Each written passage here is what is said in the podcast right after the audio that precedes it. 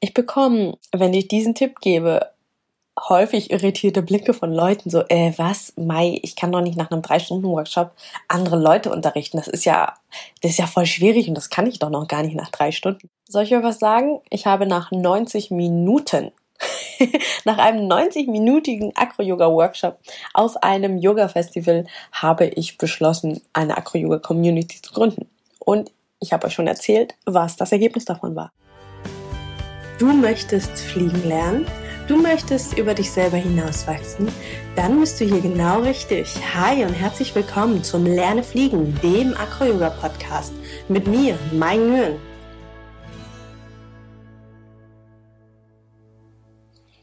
Hi, wie versprochen melde ich mich diese Woche zurück mit einer richtigen, reinen Akro-Yoga-Folge.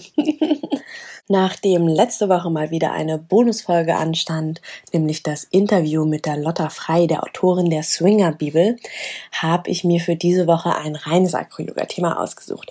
Wobei ich tatsächlich auch im Laufe der Woche von der Lotta gelernt habe, dass Swingen gar nicht so weit weg von Acro-Yoga ist. Und da war ich tatsächlich sehr, sehr überrascht. Da hat sie mich sehr umgehauen, denn wie ihr mich mittlerweile ganz gut kennengelernt habt, finde ich immer und überall irgendwie eine Analogie oder eine Metapher zum Thema Acro-Yoga und oder Thai-Massage.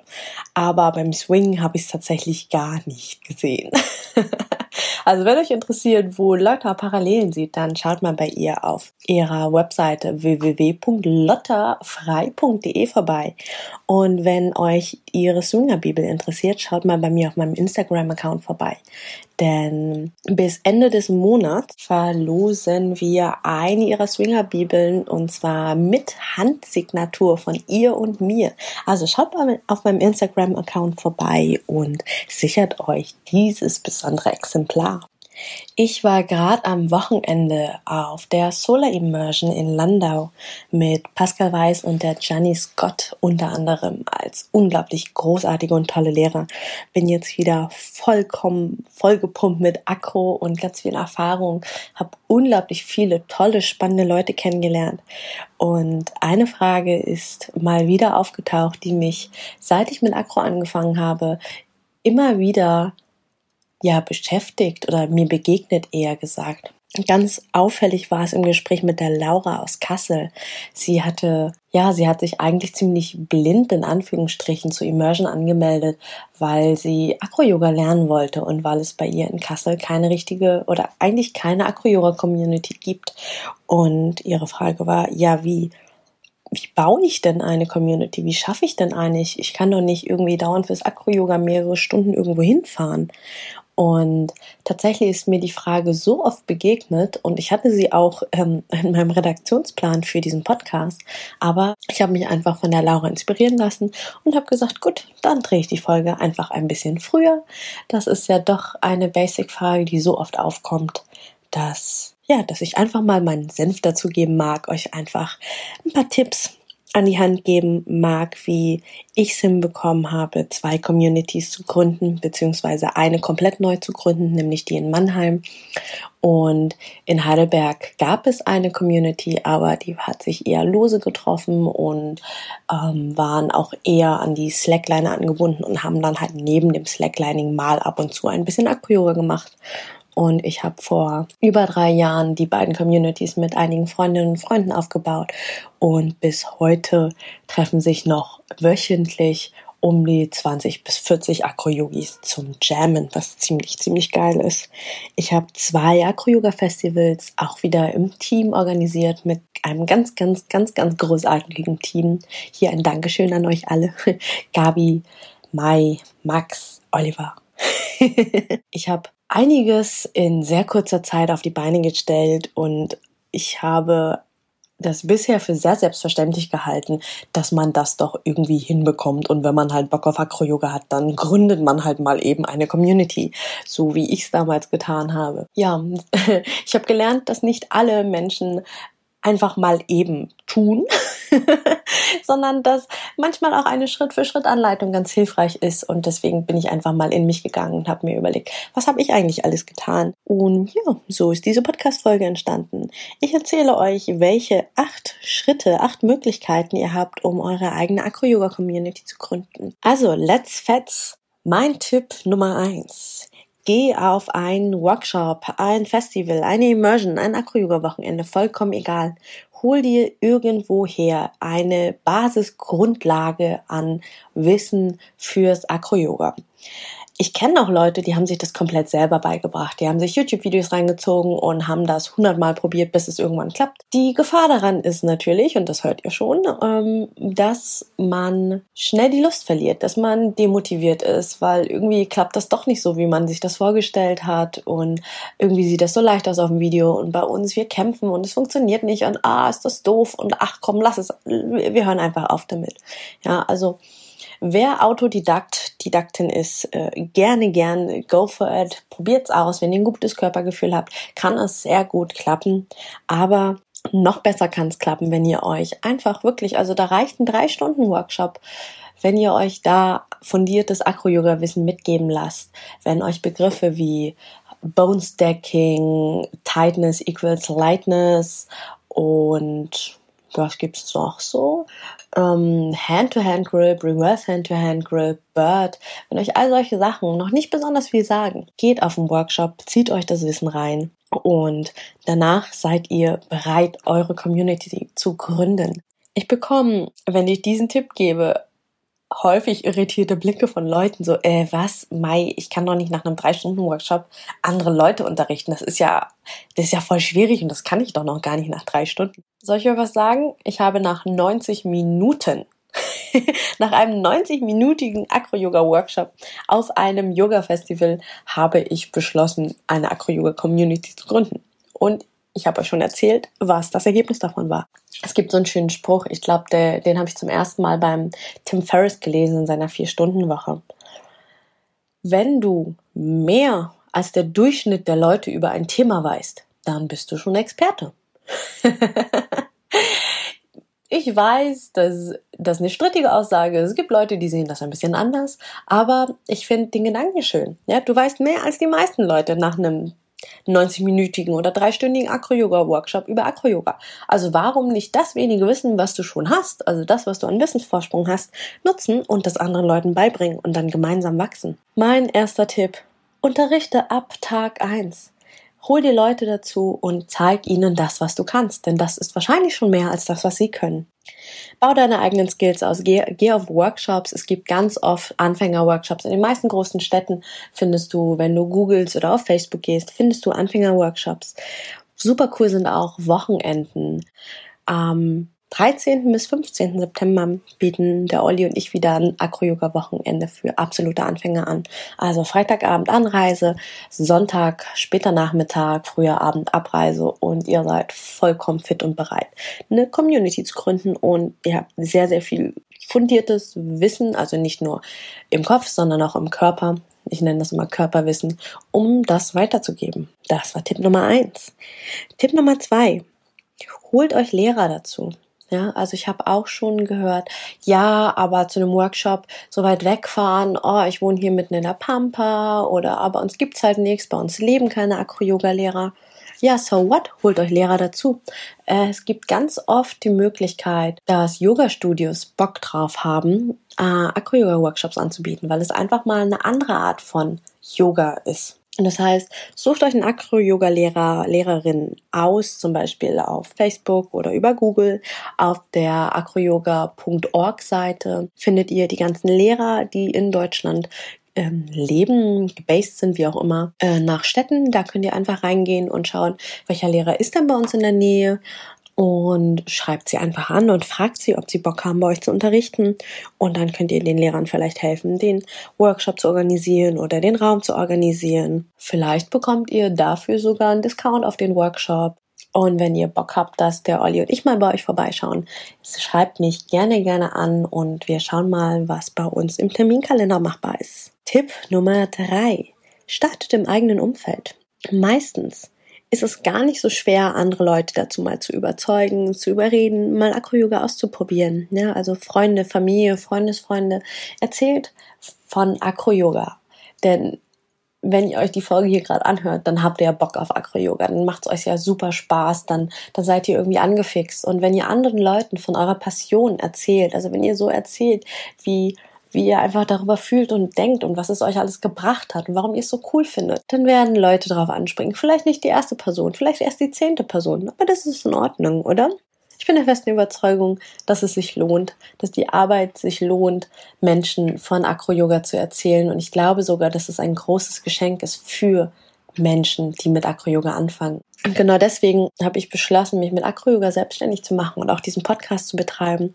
Denn so können noch viel, viel, viel mehr Menschen von Acro-Yoga erfahren, davon profitieren, es lernen, es weitergeben. Es ist einfach so ein geiles Tool für Wachstum und seht es als Geschenk, das ihr ihnen bringt. Ja, ihr seid keine Bittstelle, die sagt, oh, würdest du nicht bitte, bitte vielleicht mit mir Acro-Yoga machen, das wäre voll toll, sondern hey, ich habe das mega geilste, neueste Ding und lass, lass uns das mal ausprobieren, du wirst es lieben, das ist der Hammer. Merkst du? An sich forderst du sie zu, dem, zu der gleichen Sache auf, aber mit einem ganz anderen Mindset und in dem Moment sagen auch die meisten eher ja. Probiert's aus. Du wirst Acro-Yoga-Partner und Partnerinnen finden, versprochen. Die Nummer vier. Du möchtest gefunden werden. Das heißt, gründe, wenn es noch keine Acro-Yoga-Gruppe für deine Stadt gibt, eine Facebook-Gruppe. Ganz banal. Facebook-Gruppen kann jeder gründen.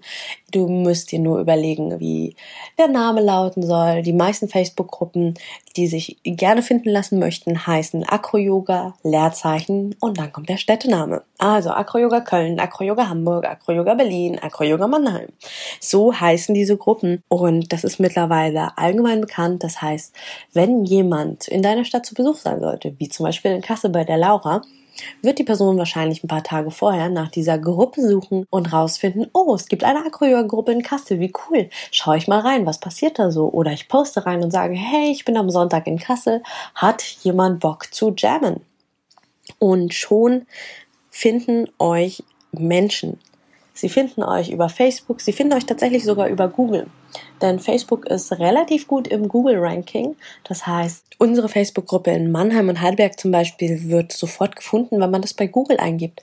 Das heißt, es ist einfach ein unglaublich gutes Tool, um gefunden zu werden, egal ob über Google oder Facebook. So können euch Fremde, also die Betonung liegt auf Fremde, das ist der Wahnsinn. So können euch Menschen finden, die euch noch gar nicht kennen, aber die einfach nach Acro-Yoga in dem Ort suchen, wo ihr lebt.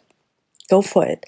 Gründet eine Acro-Yoga-Gruppe. Und wenn euch das zu viel Aufwand ist, die Administration und so weiter, findet andere Leute. Ja, also sobald sich ein paar Leute finden, seid ihr in der Regel der engere Kreis, der eben anfängt, dieses Acro-Yoga in eurer ganz eigenen Stadt bekannt zu machen. Wir, als wir mit Acro-Yoga angefangen haben in Mannheim, das war nicht unsere Intention, irgendwie jetzt voll ja, voll das krasse riesen Acro-Yoga-Ding aufzuziehen und da mal eben zwei Festivals zu rocken. Aber die Dinge passieren ganz intuitiv, sie wachsen ganz organisch und das ist einfach mega hammer geil cool.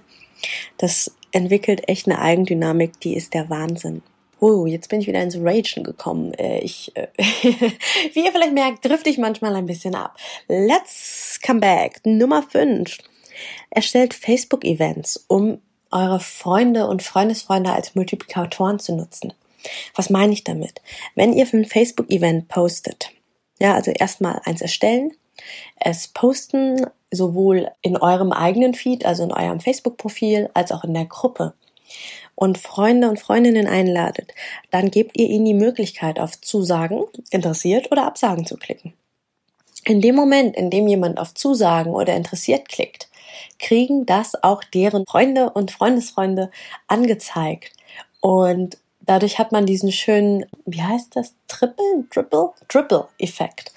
Ja, also stell dir vor, so ein Wassertropfen fällt in den See und dann ziehen sich immer mehr Kreise und Kreise und Kreise drumherum. Denn wenn das dann ein Freundesfreund sieht, dann denkt er, oh cool, spannend und klickt auch auf Zusagen oder interessiert. Und so zieht sich das immer, immer weiter. Und so hat es sich bei uns tatsächlich auch gezogen. Dass nach kürzester Zeit, also nach wenigen Wochen, sind schon komplett fremde Menschen bei uns aufgetaucht, die irgendwie erzählt haben, oh ja, äh, ich habe das irgendwie über einen Freund XY gesehen. Manchmal kannte ich Freund XY, manchmal selbst die Person nicht. Das heißt, die, die waren dann also irgendwie war ich oder einer von uns OrganisatorInnen ja mit der Person über mehrere Ecken befreundet, bekannt, wie auch immer. Es zieht sich und das ist super, super cool. Denn ja, ein Freundeskreis ist begrenzt. das ist äh, der kleine Nachteil in Anführungsstrichen beim ja, wenn man versucht, eine Community aus Freunden und Familien so aufzubauen, weil irgendwann ist da einfach tot. Und das ist das Coole an Social Media weil man da ganz andere Menschen abgrasen kann und ganz andere Menschen zu einem kommen, als man sie irgendwie selber auf dem Schirm gehabt hätte. Und ein ganz, ganz wichtiger Tipp, Konsistenz und Geduld. Bleibt dran, auch wenn in den ersten Wochen vielleicht nicht so viel passiert. Ja, also die ersten Jams in Mannheim haben bei uns auf der Mensa-Wiese stattgefunden. Also die allererste Jam, da waren wir drei Leute. Der, nee, vier vier. Der Gabriel, der bis heute noch sehr, sehr aktiv bei uns in der Mannheimer Community ist. Und die anderen beiden, nee, die sind gar nicht mehr dabei. Chris und Joachim, falls ihr zuhört, cool, dass ihr dabei wart. Ihr wart die ersten Menschen, die auf der allerersten Mannheimer Acro-Yoga Jam waren. Cool, oder? ah, wow. Ich äh, werde ein bisschen nostalgisch, wenn ich daran zurückdenke. Vollkommen abgefahren. Genau. Also auf der allerersten Jam waren wir vier Leute. Danach waren wir drei. Danach, also die, die das ist, es ist vollkommen crazy. Ich glaube, das erste Mal über zehn waren wir nach einem Monat.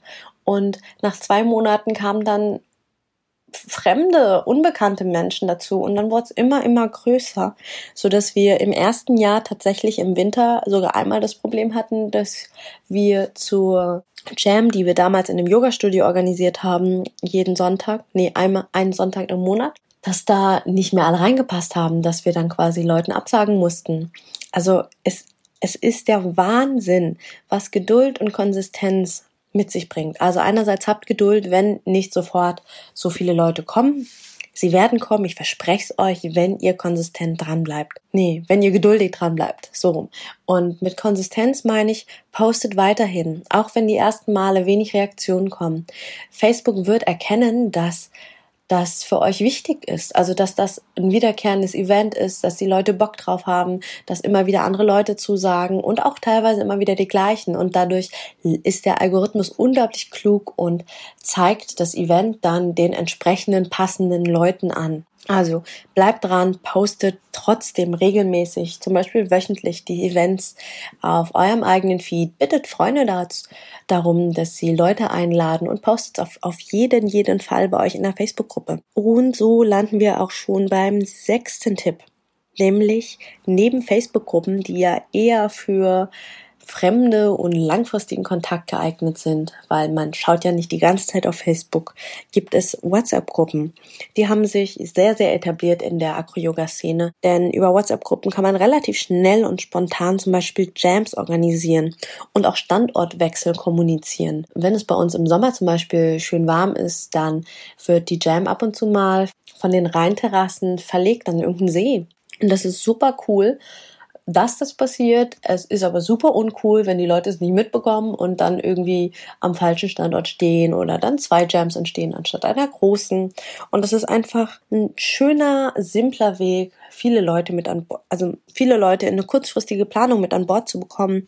Und was auch cool ist, dadurch bekommt die Gruppe ein, ja, so eine Art Selbstorganisation mit. Ja, denn jeder kann reinkommen und sagen, hey, ich würde heute gerne Jam. Wer hat denn noch Bock? Und sobald sich zwei andere Leute gefunden haben, ist schon eine Jam da. Und auch da viele WhatsApp-Gruppen, also viele Akro-Yoga-WhatsApp-Gruppen fangen relativ klein an. Meistens ist das ein Freundeskreis. Der Andi zum Beispiel aus Augsburg hat erzählt, dass die mit ein paar Leuten angefangen haben.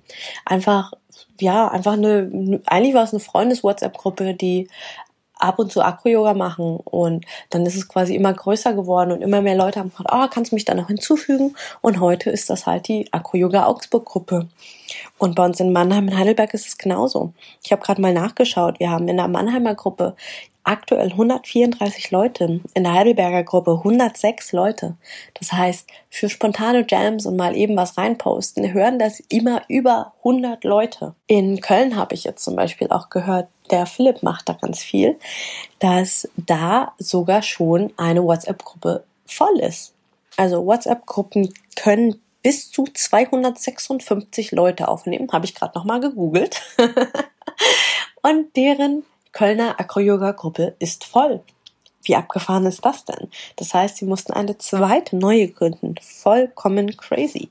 Also, für kurzfristigen Kontakt nutzt Acro-Yoga, äh, nutzt Acro-Yoga, nutzt WhatsApp-Gruppen. Es ist ein unglaublich tolles Medium. Kommen wir zum Tipp Nummer 7. Das ist ein ganz, ganz persönlicher Tipp von mir. Ihr könnt es natürlich auch anders handhaben. Ich habe für mich gelernt, dass es unglaublich gut ist. Im Englischen nennt man das Detachment, also loslassen, losgelöst sein üben. Also, was ich damit meine ist, klar, fühle ich mich sehr, sehr verbunden zu den beiden Acro-Yoga-Gruppen, die ich mitgegründet habe. Na, also den Acro-Yoga-Communities in Mannheim und Heidelberg. Das sind für mich irgendwo auch meine Babys, ja, die die, die habe ich großgezogen, da habe ich super viel Energie reingesteckt und äh, super viel Gedanken und alles Mögliche. Aber mir war immer wichtig, dass diese Communities eigenständige Acro-Yoga-Communities sind, die sich um Acro-Yoga drehen und die sich eben selbst organisieren und auch selber treffen zu Jams und allen möglichen und nicht davon abhängig sind, dass ich da bin, dass ich Energie reinstecke, dass ich Zeit habe. Ich glaube, dass einige den Fehler machen zu sagen, das ist jetzt meine Community und das äh, darf jetzt nur so und so passieren, so wie ich das gerne hätte und so wie ich mir das vorstelle. Und das kann eine Community auch am Wachsen hindern und zerstören. Lasst sie ja, wie ein Kind, wie ein Baby, einfach wachsen, so wie sie eben wächst. Gebt euren Senf dazu und formt sie. Aber lasst auch los und ja, lass sie ein ganz, ganz eigenes Wesen sein und werden und Communities verändern sich über die Zeit. Da werde ich in einem anderen Podcast auch noch mal mehr dazu erzählen, denn es gibt so einen, so einen spannenden Zeitraum, meistens so zwischen dem ersten und dem zweiten Jahr, wo sich Communities oft auseinanderentwickeln oder sich stärken an neuen Herausforderungen, die es ganz am Anfang nicht gibt. Aber da erzähle ich euch mal anders dazu. Hier nur ein kleiner Cliffhanger.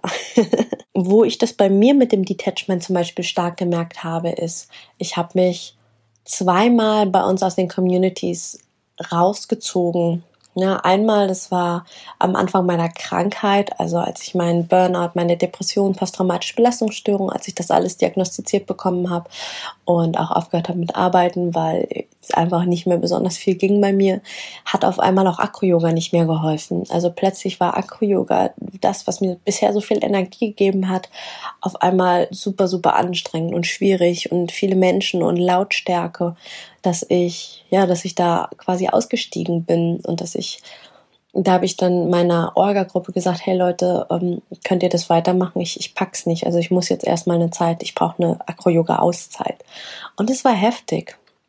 Und ich habe auch einen Schlüssel abgegeben und alles, ja, für die Räumlichkeiten, wo wir damals drin waren.